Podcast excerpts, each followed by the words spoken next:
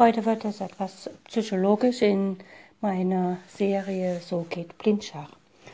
Stellen wir uns folgendes Szenario vor. Wir spielen Schach und irgendwann landet ein Springer vom Gegner auf dem Feld C2 und gabelt unseren Turm auf A1 und unseren König auf E1 auf und somit verlieren wir den Turm bzw. die Qualität, weil man kann ja sicher sein, dass der Springer sich nicht mehr ungestraft aus dem eigenen Revier entfernen kann. Das ist ärgerlich und was passiert, wenn wir so unvorbereitet eine Qualität verlieren, die quasi zwei Bauern wert ist. Das erste ist, wir müssen uns erstmal klar machen, also jetzt so im Nachhinein das zu analysieren, ist so halt folgendes.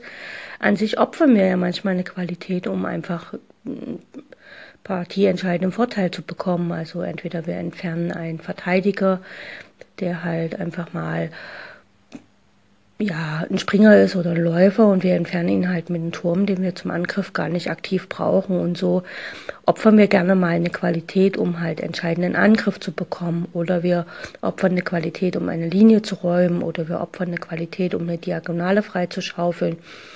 Oder wir opfern halt eine Qualität, weil uns selbst die Qualität halt verloren gehen würde und dann opfern wir sie lieber an der Stelle, wo es uns effektiver erscheint. Das heißt, wenn wir aktiv daran beteiligt sind, eine Qualität zu geben, also praktisch einen Turm für eine Leichtfigur, dann irritiert uns das nicht so. Es ist zwar ärgerlich, weil wir ja Material verlieren und das Gefühl haben, naja, weniger Material ist natürlich schwerer zu gewinnen, aber letztlich können wir damit gut umgehen. Wenn jetzt aber in einer Schachpartie ungefragt und sozusagen wie aus heiterem Himmel uns eine Qualität verloren geht, dann ärgern wir uns, dann, dann können wir nicht so leicht damit umgehen. Und dieses, mir wird etwas weggenommen, wo ich jetzt noch gar nicht darauf vorbereitet war, dass mir etwas weggenommen wird, das wiegt psychisch viel schwerer und nagt viel mehr in unserer momentanen Situation. Und das führt häufig dazu, dass wir in Folge noch einen Fehler machen und noch einen Fehler. Das heißt also, wenn uns was verloren geht auf dem Schachbrett und wir verlieren es wie aus heiterem Himmel, sei es aus Unachtsamkeit oder weil halt der Gegner uns ein bisschen reingelegt hat, dann ist es so, dass wir tatsächlich nicht, ähm, ja, dass wir darauf halt eben nicht so vorbereitet sind. Und dann entstehen daraus halt dann Folgefehler. Und wie kann man dem vorbeugen? Ja, das ist, man kann es nur üben.